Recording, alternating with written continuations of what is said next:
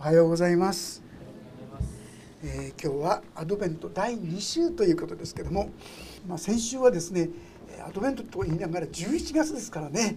えもうクリスマスなの？というですねそんなイメージが強かったかなと思うんですが、まあ、いよいよクリスマスが近づいた。そんなイメージがありますがクリスマスというとどうでしょうか？今日の御言葉はですねなんとなくああそうそうこの言葉を知ってるよそんなところがあるんじゃないかと思うんです。もう一度一章の五節の言葉を読ませていただきますが「光は闇の中に輝いている」「闇はこれに打ち勝たなかった」「光は闇の中に輝いている」あの真っ暗な世界って恐怖ですよね。不安がいっぱいその中にたった1分でもろうそくの光が光があったら何かそこにですね希望を持つことができるかなと思うんですがまさしくクリスマスはこの闇の中に輝いている光。でもそれはそんな一本のろうそくそんなちっぽけなものじゃない。人を変え人生を変え私たちに本当の喜びと希望をもたらすものだということを皆さんご存知だったでしょうか？というよりもそのことを本当に受け取っておられるでしょうか？私たちはもう一度クリスマスの意義をですねしっかりと共に受け取らせていただきたい。光は闇の中に輝いている。闇だからこそかえって光が輝くんですよね。真っ昼間っていうんでしょうか。太陽がさんさんと降る中ではろうそく一本つけてもですねあんまり感じないかもしれませんが。真っ暗な中では光が本当に麗しく素晴らしい希望を与えるものですがもし私たちがああ今自分は闇の中にいるんだなということに気づくならなんとこの光は輝かしい素晴らしいものかと感じ取ることができるかな。そしてああ光は闇に打ち勝たなかった。反対ですね。闇は光に打ち勝たなかった。このことをですねはっきりと今日受け取って帰っていただけたらなそんなふうに思います。ヨハネの福音書一章一節からもう一度読ませていただきます。初めに言葉があった。言葉は神と共にあった。言葉は神であった。この方は初めに神と共におられた。全てのものはこの方によって作られた。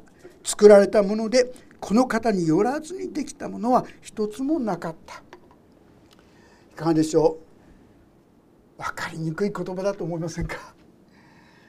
なんか哲学的なお話をですね聞いているようなそんな感覚もありますよね。初めに言葉があった。初めに言葉があったそれでっていうもんでですね一体何の意味かよくわからない。でも簡単に言えば例えばですね聖書によれば神が光をあれと言ったら光があったんです皆さん。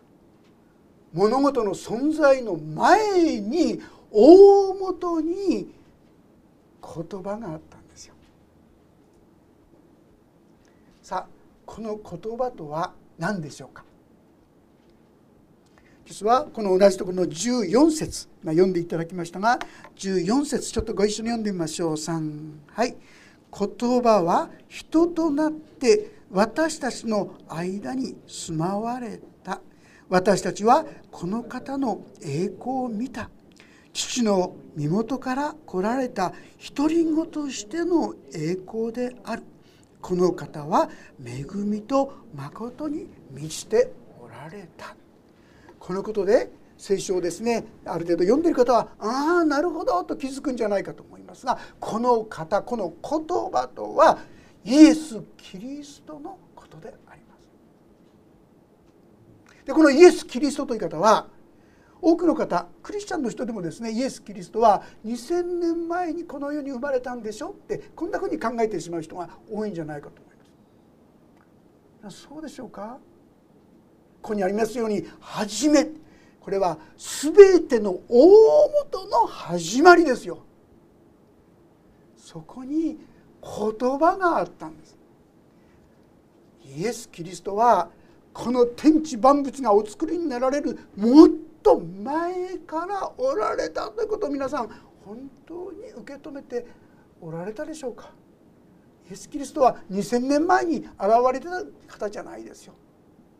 父なる神様と共にこの全てのものをお作りになる。そこに携わった方これがイエス・キリストという方です。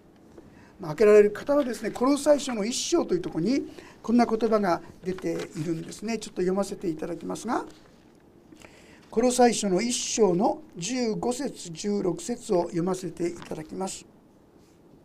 お読みしますが「巫女は見えない神の形であり全ての作られたものより先に生まれた方です」なぜなら天と地にある全てのものは見えるものも見えないものも王座であれ主権であれ支配であれ権威であれ巫女にあって作られたからです。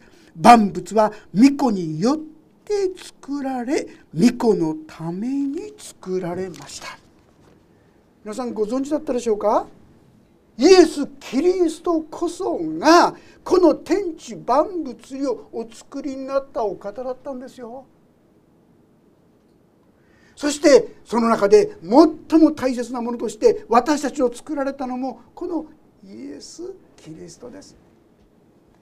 この方が私たちに願っていることは私たちが本当の意味で幸せになることだったんです。でも皆さん今の時代どうですか？人間本当に幸せになれたですか？かえって闇に覆われてしまったんじゃないですか？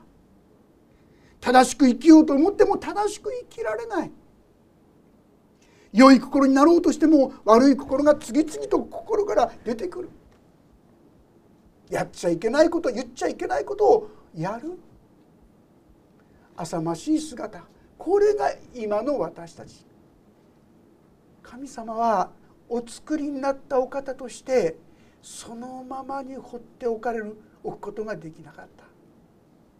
その責任も義務もありません。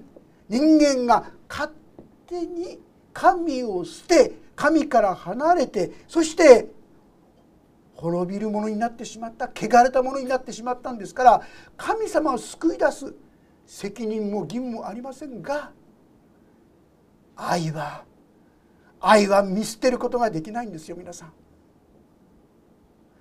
何とかしてこの滅びに歩むものを救い出したいと考えたんですよ。そうしてこの闇に光を昇らせた。どうやって？それはイエス・キリストという方をこの世に送ることによってです皆さん。ただこの世に送るんじゃないんですよ。十字架という刑にこのイエス・キリストをつけることによってです。どうしてでしょう？それはこの十字架こそが私たちの全ての汚れ全ての呪い全ての偽り全ての傲慢を打ち壊すものだったからなんです。たとえどんなにその闇が深くても暗くても大きくてもそれを全て打ち壊す。それがイエス様の十字架だったんですね。この闇とは何でしょうか皆さん。この世は闇だなって思う人たくさんいると思うんですがなぜ闇なんですか？それは互いに恨み合ったり憎み合ったり裁き合ったり敵対し合ったり。こういう世の中だからあるいは正直に生きようとしてもすぐに裏切られる。もうこんな生き方やってらんない。だからだんだんと闇に染まっていったんでしょ？その闇の原因が何だか分かりますか？それが罪ですよ。罪のゆえに私たちは社会が家庭があらゆる人間関係が全部闇になっちゃったんです。ですからこの闇を砕くためにイエス・キリストは本当の原因である罪を解決しようとしたんです。本来なら私たちが何とかしなければならない罪を私たちが自分の力でどうにもならないということをご存知な神様が私がその責任は負うよと言って十字架の上で私たちが果たさなければならない責任や義務や過ちの失敗の罰全部この身に受けてくださったんですそして罪の支配を打ち破ってくださった。そうやって光をもたらしてくださった。イエス様は自分のことを「私はすでに世に勝ったのです」なんてこう言うんですけどもでも正直言いますと五節を読んでですねうんそうかなってうなる方結構いるんじゃないでしょうか。この世は光は闇の中に輝いているかすかにそして闇はこれに打ち勝たなかったじゃなくて闇が打ち勝ってるってそう感じてる方も結構いるんじゃないでしょうか。この世は正義がみんな裏切られていくんだ本当のものなんかみんな消えせてしまうでもこの朝知っていただきたい。クリスマスとは闇が光に打ち勝たなかったってことを宣言している時なんです。そして私たちはこの恵みを本当に味わいいただくことができるんです皆さん。ああ本当だ。このクリスマスの恵みを無にしちゃいけない。この神様の恵みをしっかり受け取って帰っていただきたい。そう思うんであります。イエス・キリストが十字架にかかった時に言われた言葉がいくつかあるんですがそのうちの一つの言葉ご存知でしょうか？一つはですね父よ彼らの罪をお許しくださいって祈ってるんですよ。彼らって誰ですか？彼らは私たちのことです。当時の人々のことでありますが同時に私たちのことですよ。自分ができないこうしなきゃいけないああしなきゃいけないこうやったらいいのにああやったらいいのになのに全然できない。闇なんですよ皆さん。罪の結果としてそうなっちゃったんですよ。でもイエス様はそう祈っただけじゃなくて次の祈りはですね皆さん全ては終わったと言ってることをご存知ですか？この意味するところは何だかご存知ですか？人を救いに導くための全ての準備は終わったということです。あの十字架の上で命を失った瞬間に全ては終わった。私たちを救いに導くための全ての準備は終わったんです。あとは光の主を私たちが信じるだけ。このこと方を救い主として自分の罪からの救い主としてお迎えする。信ずる。これだけで罪の支配も闇も消えていくんです。どんなに深い闇でも皆さんろうそく一本あったらその闇はもう完璧な闇じゃないんですよね。闇って自分の力で追い出そうとしたらこれできますよ。大きな扇風機持ってきて闇をブワーッとですね追い出そうとしたって闇へ出ていくもんじゃないですよ。でもたった一本のろうそくで闇は消え始めるんですよ。ましてイエス・キリストが死んでくださったその十字架は多くの闇を打ち砕いてそこに光を輝きを取り戻してくださる。これがクリスマスです皆さん。このせっかくの素晴らしい恵みをところが多くの場合無にしてしなしにしてしまって何の役にも立たないようにしてしまっている時にはクリスチャンもそうじゃないですかせっかく光が昇ってるのにその光を見ないで闇ばっかり見てたら闇しか見えないんですよ。そのためにせっかくイエス様を信じていながらイエス様を見上げないために相変わらず闇の中を粛々と歩み続けるそんな歩みになってしまうことがありがちなわけであります。今日はどうしたらその闇を打ち壊すことができるんでしょうかそのことをこの後半の方9節の方からですね見ていきたいのですけども9節全ての人を照らすその誠の光が世に来ようとしていた。まず第一にしていただきたいのはこの恵みはこの祝福は全ての人に開かれていますよ。クリスチャンホームの人にある特別ないい人にそうではありません。全ての人にこの恵みが開かれているんです。問題はそれをいただくかどうかですよ。それは皆さんの側にあります。皆さんが「ああ私もそれが必要だ。私も欲しい」と言って受け取るならその瞬間にあなたのものになります。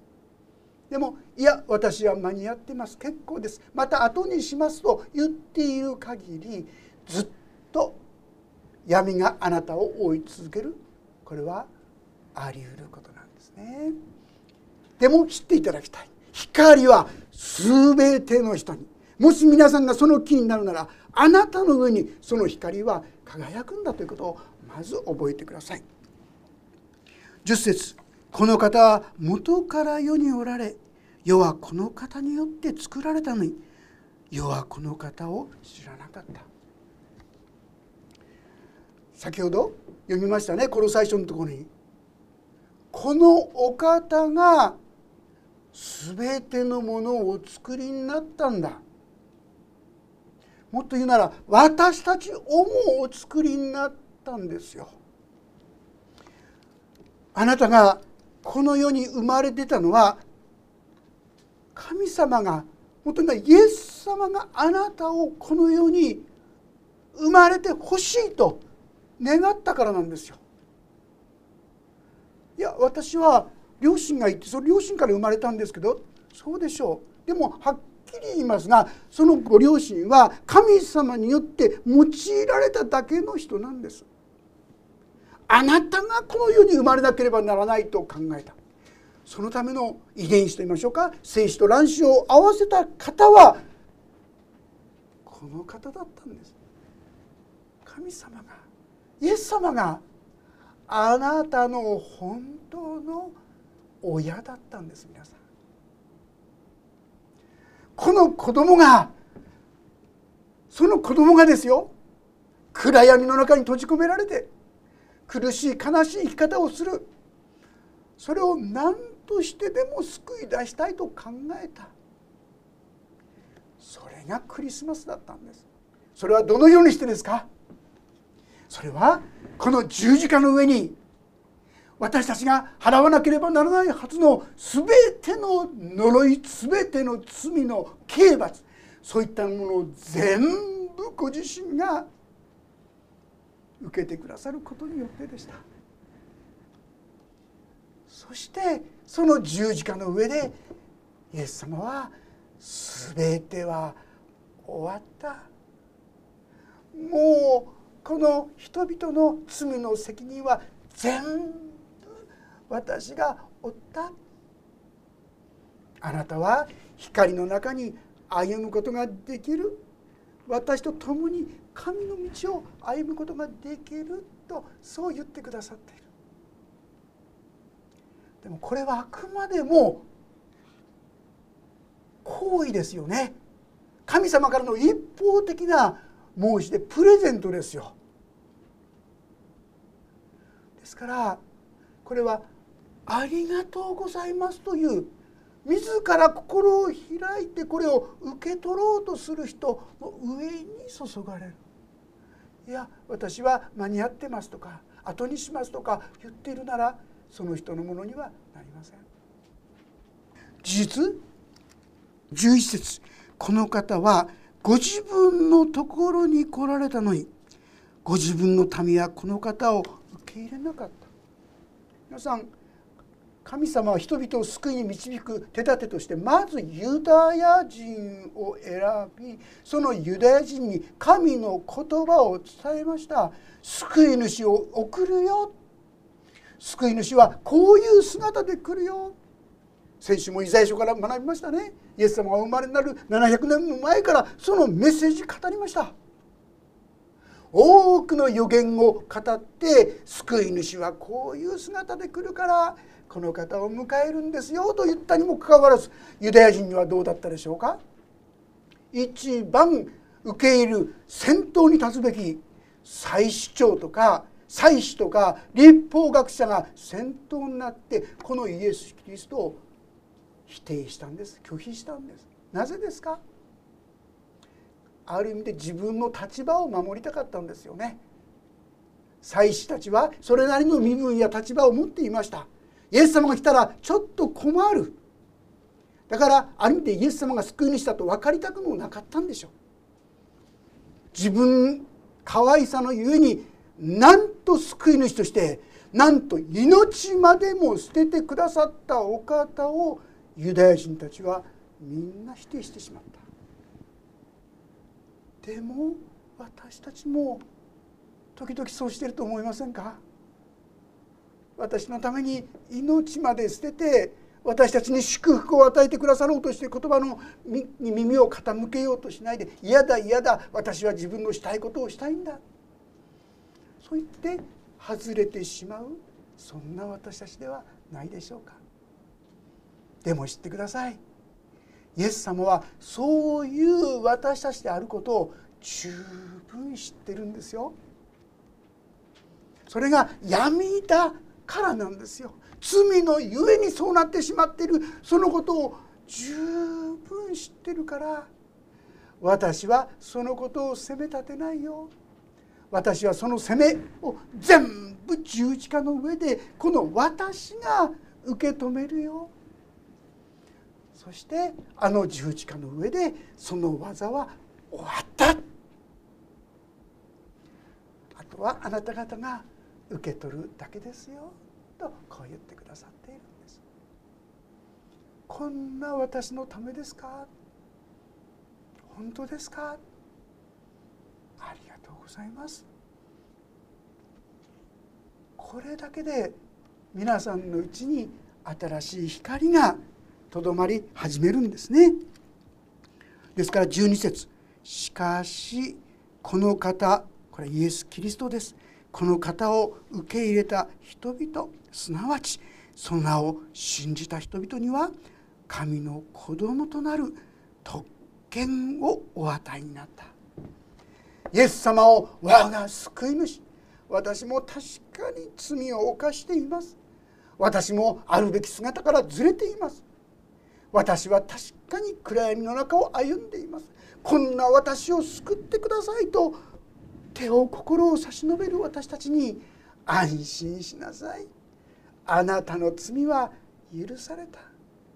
あなたは私の愛する子供だとこう言ってくださるんです。そしてこれは次にありますようにこの人々は血によってではなく肉の望むところでも人の意志によってでもなくただ神によって生まれたのである。神の恵みがそのようにあなた方を変えていくんですよ。自分の努力でそれでは間に合わないことをよくご存知な方がただ信じるだけで変えてくださるこの道を備えてくださったんです。でもねそう言われてもそんな簡単には信じられないよって人がいくらでもこの世にいるわけですよね。実は同じヨハネの福音書の20章というところちょっと開けてみていただけるでしょうか。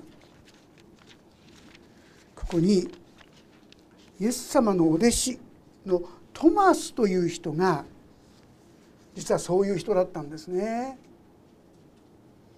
イエス様は十字架にかかる前から私はやがて売られて十字架につけられるでも私は3日目によみがえると予言していました。でも誰も信じなかったんです。そして弟子たちもですね鍵をかけて怖がりながら不安でその中にいたんですがそれがですね19節に書いてあります。その日すなわち週の初めの日の夕方弟子たちがいたところではユダヤ人を恐れて戸に鍵がかけられていた。するとイエスが来て彼らの真ん中に立ちこう言われた。平安があなた方にあるように。部屋が閉じられていてもそこを越えてイエス様が来ることができる。よみがえったイエス様だったからです。みんな本当に喜びました。20節こう言ってイエスは手と脇腹を彼らに示された。弟子たちは主を見て喜んだと書いてある。ところがここに居合わせなかったのが今申し上げましたトマスという弟子。本当は信じたくても信じられないよ。死んだ人が生き返るありえないよ。自分の理性を超えることができない。いくらイエス様に言われてもそのことを信じることができなかったんですよ。これトマスです。私たちも時々そうじゃないですか。信じたくたってそんなこと信じられないよ。さあこのことを知っていたイエス様はどうしたでしょうか？24節。十二弟子の一人でデドモと呼ばれるトマスはイエスが来られた時彼らと一緒にいなかった。そこで他の弟子たちは彼に私たちは主を見たと言った。しかしトマスは彼らに私はその手に釘の跡を見て釘の跡に指を入れその脇腹に手を入れてみなければ決して信じませんと言った。ね、ああそうだよなそういう気持ちだろうなって分かる人もいるんじゃないかと思います。さあこの人にどうしたでしょうか？26節8日後弟子たちは再び家の中におりトマスも彼らと一緒にいた戸には鍵がかけられていたがイエスがやってきて彼らの真ん中に立ち平安があなた方にあるようにと言われた。あえて言うなら疑うことしかできなかったトーマスのためにイエス様は来られたんですよ。信じたくても信じられないあなたのためにもきっと神様は来てくださるでしょう。そしてこう言いましたよ。それからトマスに言われた。あなたの指をここに当てて私の手を見なさい。手を伸ばして私の脇腹に入れてみなさ入れなさい。信じないものではなく信じるものになりなさい。どうしてもどうしても信じることができなかったトマスにイエス様はもう一度よみがえった姿を見せてくださったんです。皆さんここまで私たちのかたくなな心を理解してそれに応じた教えを語ってくださるのがイエス様です。そのような闇傲慢さやかたくなさのためにもイエス様は十字架にかかってくださって安心しなさい。私は世に勝っあなたをも救うことができますよとこう言ってくださるんです。さあこの時どうしたでしょうか？トマスはイエスに答えた。私の主私の神よ。イエスは彼に言われた。あなたは私を見たから信じたのですか？見ないで信じる人たちは幸いです。なかなか信じられなかったトマスに神様そんなやつはダメだと言って切り捨てるんじゃないんですよ皆さん。もう一度よみがえりの体を見せて信じないものにならないで信じるものになりなさいと語ってくださるんです。光が見えなくなってしまう私たち神様を信じることができなくなってしまう。私たちに。信じないものにならないで。信じるものになりなさい。この言葉はトマスを生涯支えた言葉ではないかなと私は思いますね。何かがあるとすぐに信じないものにならないで。信じるものになりなさい。この言葉が子供す時に彼は「そうだ。私は神を信じる」そう言って歩んだのではないか、まあ、後々に彼はですね実はインドに赴いたとこう伝えられています。パウロが地中海沿岸をですね伝道し歩いたですが同じように世界大の働きをしたのがこのトマスですよ。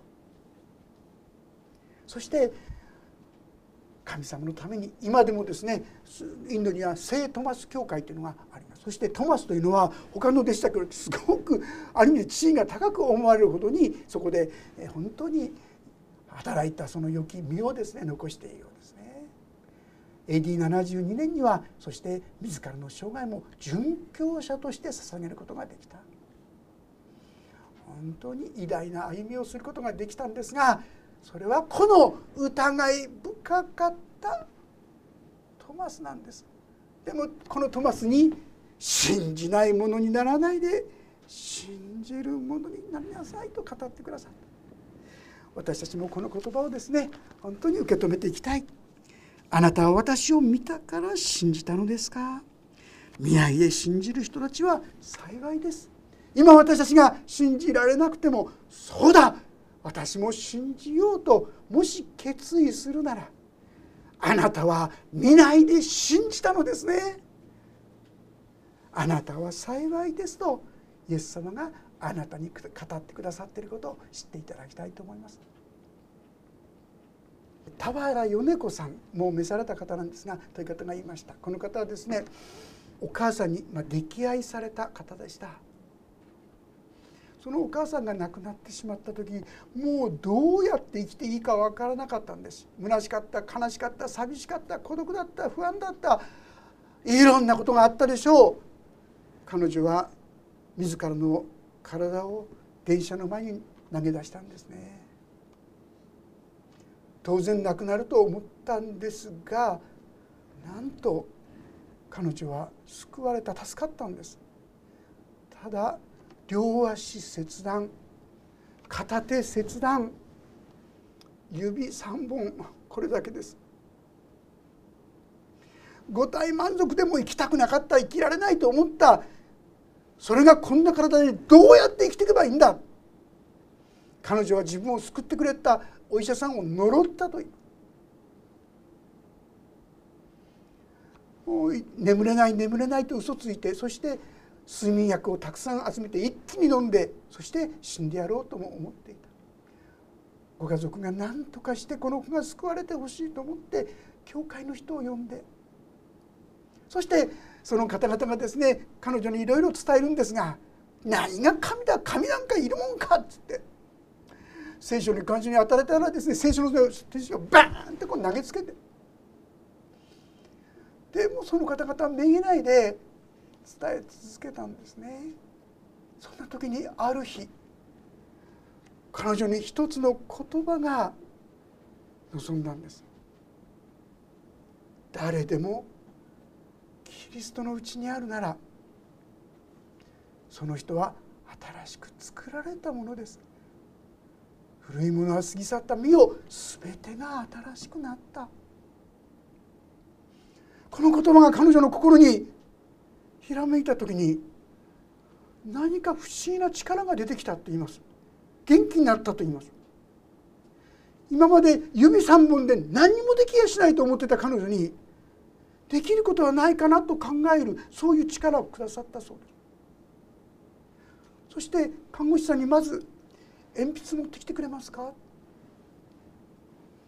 ああ指3本だけど名前が書けるああ私はまだ鉛筆を使えて名前も書ける。今度お箸を持ってきた。今まで自分で食べられないと思ってた。でも指3本でちゃんと食べられる。彼女がその時からどこまでできるか。限界をその限界を知りたいと思うようになって実に何でもできるようになりました。後に結婚して子供もちゃんと2人育てて。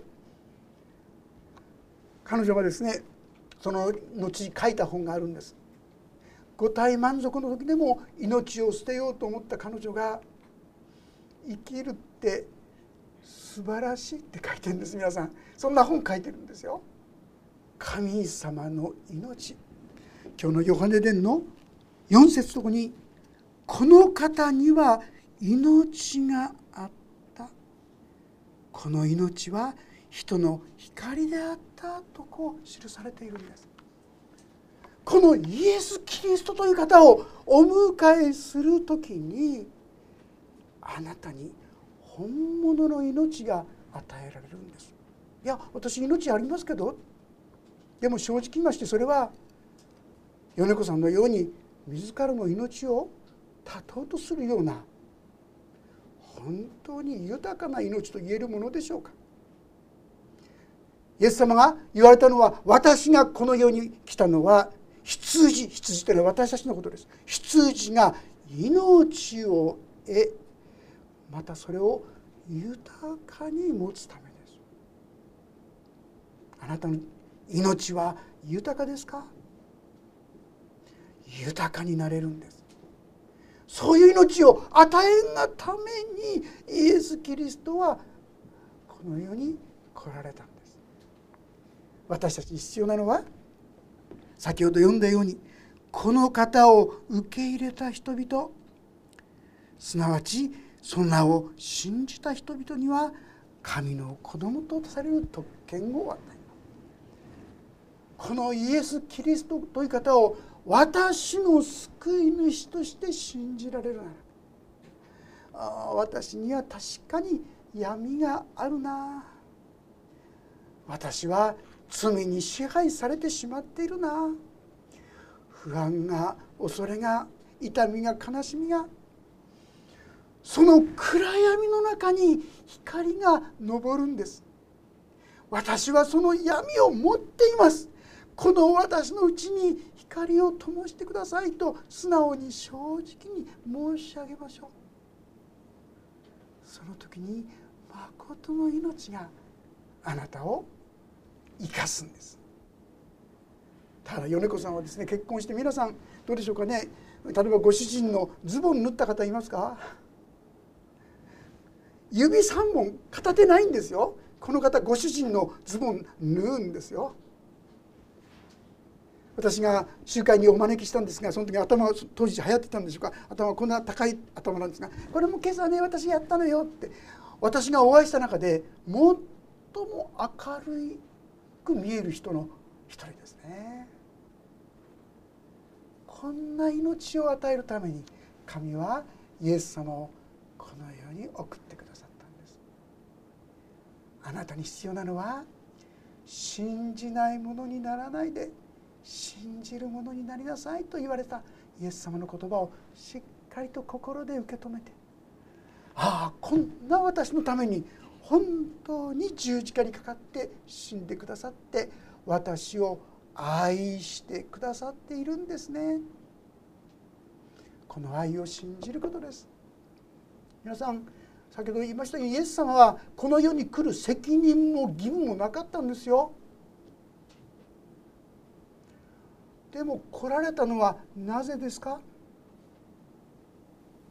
それはあなたを愛しておられるからなんです。だからあなたがどうしもようもないどうすることもできないと感じているこの罪の問題を十字架によって解決してくださったんです。寂しくて虚しくてしょうがなかった皆さんの心に本当の平安を慰めを与えようとしてくださったんです。必要なのは私もあなたが必要です。あなたが私の心に来てください。素直にお任せしてこの方に委ねることです。神様の恵みと祝福が豊かに注がれるクリスマスとなりますようにお祈りをいたします。天の神様ご一緒にアドベント第2週イエス様が来てくださった。それは光が闇の中に輝くためであったことをご一緒に学ばせていただきました。主よ私たちにはさまざまな闇があります。痛みがあります。悲しみがあります。苦しみがあります。でもあなたはその全てをご存知な上でその全ての闇を打ち壊すためにこの世に来てくださったこと十字架で私はすでに世に勝った。全ては終わったと言ってくださっていること。ありがとうございます。願くは主よお伝えくださったお一人一人が心にこのイエス様を本当に救い主と信じてその光を心に灯していただくことができるようにお導きください。祈りの途中ですがもしそういう気持ちが出てきている方々がおられましたら一緒にお祈りを捧げたいと思います。今私が祈りますからその後について祈ってください。クリスチャンの人たちも助けてご一緒に祈っていただければと思います。天の神様私の中には闇があります。罪があります。悲しみがあります。痛みもあります。でもその全てを取り除くためにイエス様がこの世に来てくださったことを聞きました。今我が救い主として人生の主としてイエス様を信じます。今この心にお迎えします。私の人生を光の人生へと導いてください。私は弱くてすぐに裏切るかもしれません。すぐに離れようとするかもしれません。でもあなたはその闇さえもご存知でそのために十字架にかかってくださったこと本当にありがとうございます。私を委ねます。そしてあなたを信じます。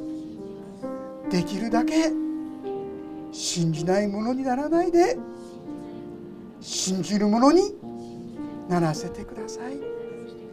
イエス・キリストのお名前によって祈ります。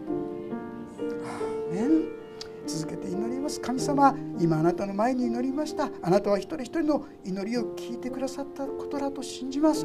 そしてどうぞ心からお祈りなさった。その心に光を灯してください。そして恐れるな私はあなたと共にいると不思議な平安が喜びがお一人お一人を覆ってくださるようにお願いします。御手に委ねます。イエス・キリストの皆によって祈ります。アーメンもうしばらくそれぞれに今応答の祈りをお捧げいただければと思います。